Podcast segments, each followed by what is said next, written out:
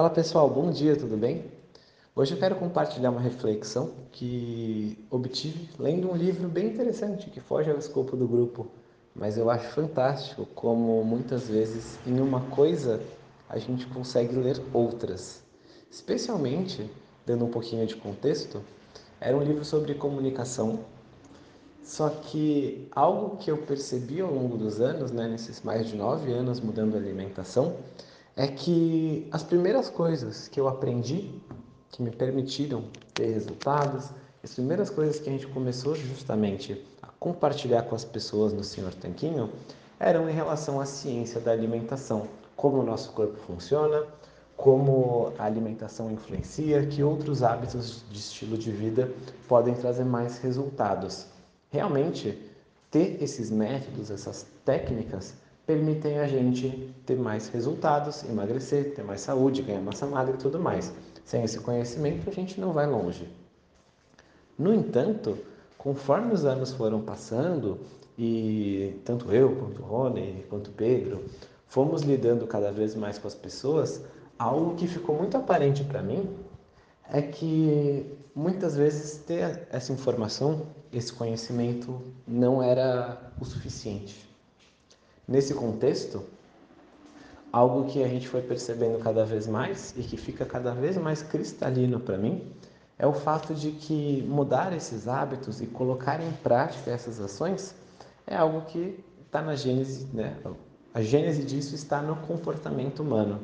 Então, os aprendizados de hoje são algo que eu estava refletindo enquanto lia um livro curioso chamado Comunicação Não Violenta. Li esse livro uma vez, já há mais de cinco anos, e agora relendo a gente consegue perceber outras nuances. Até por isso acho tão legal a gente revisitar conteúdos importantes de tempos em tempos, sejam vídeos, sejam cursos, sejam livros, porque o conteúdo que está no livro é o mesmo, mas você mudou, né? aquela ideia antiga de que um homem não entra duas vezes no mesmo rio do Heráclito, pois o rio é outro e o homem também é outro.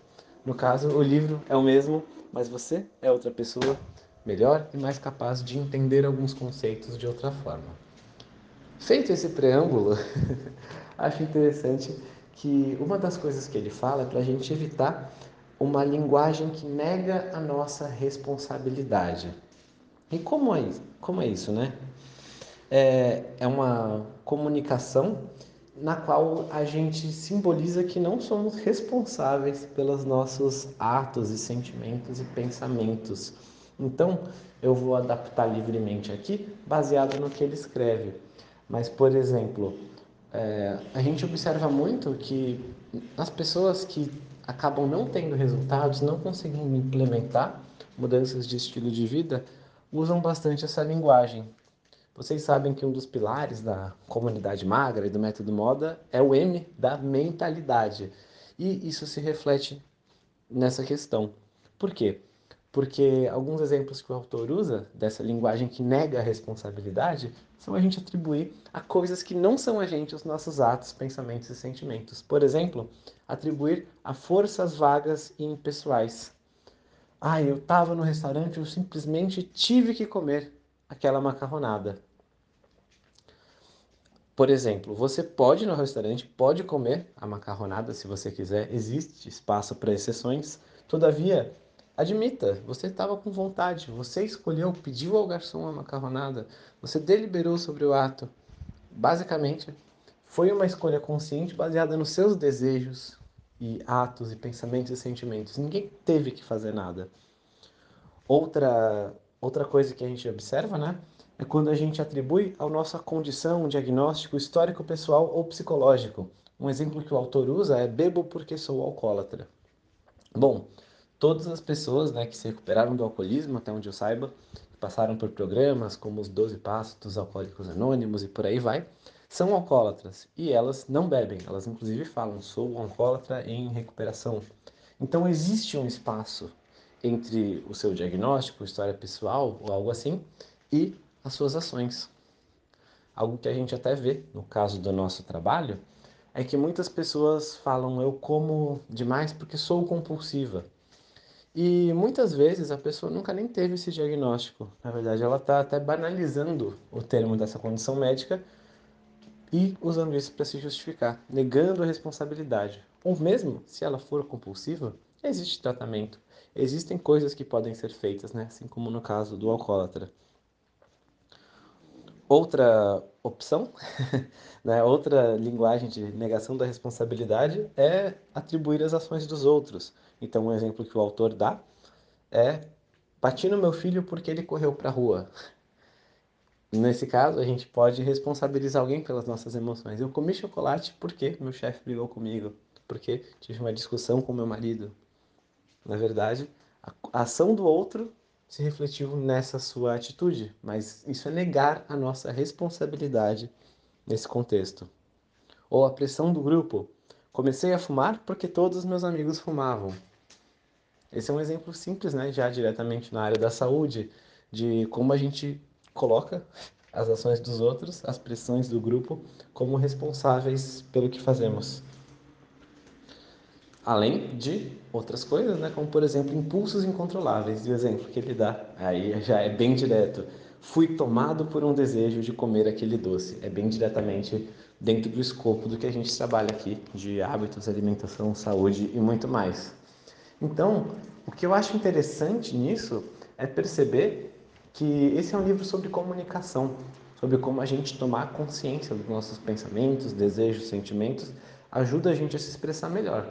Afinal, como que a gente vai se expressar se a gente nem sabe o que está sentindo, o que vai expressar, né? sem ter essa consciência do conteúdo. Todavia, acho que é importante, mais do que sobre se expressar, sobre como a gente fala, é como a gente pensa. Porque esses pensamentos, o jeito de olhar para isso, a perspectiva sobre isso vai sim influenciar a maneira como a gente sente, que vai influenciar a maneira como a gente age e as nossas ações trazem nossos resultados, né? Então, existe uma cadeia direta entre a forma como a gente pensa, a forma como a gente vê as coisas e os resultados que a gente obtém. E, obviamente, endereçando isso, cuidando da mentalidade, assumindo a responsabilidade dos nossos atos, a gente tem muito mais chance de ter sucesso. Então, fica a indicação de leitura. É... E esse livro está bem interessante e quis trazer nesse contexto aqui. Se alguém quiser comentar também, vai ser um prazer a gente ter essa troca de experiências, de responsabilidade, de entender muitas vezes como que a gente é responsável pelos nossos resultados. Um outro ponto que ele não traz no livro, mas que me ocorreu agora, enquanto falo com vocês, é justamente culpar a genética, né? Sou acima do peso porque meus pais eram acima do peso, ou porque minha genética é, de pessoas, né? de ganhar peso fácil. Tudo bem, existe isso, existem condições é, genéticas, né? existe uma predisposição ao ganho de peso. Mas, dado que isso é imutável, qual é a sua responsabilidade nisso? O que cabe a você fazer? O que, que você pode fazer? O que está dentro do seu alcance, já que mudar a genética não é uma dessas coisas? Essa visão de responsabilidade permeia tudo o que a gente faz em termos de escolhas na nossa saúde, na nossa carreira, nossos relacionamentos e muito mais. Enfim, queria saber de vocês, faz sentido para vocês esse raciocínio? Quando que foi a virada de chave nesses termos de responsabilidade? Foi algo que você sempre teve? Conta para mim, vamos conversar.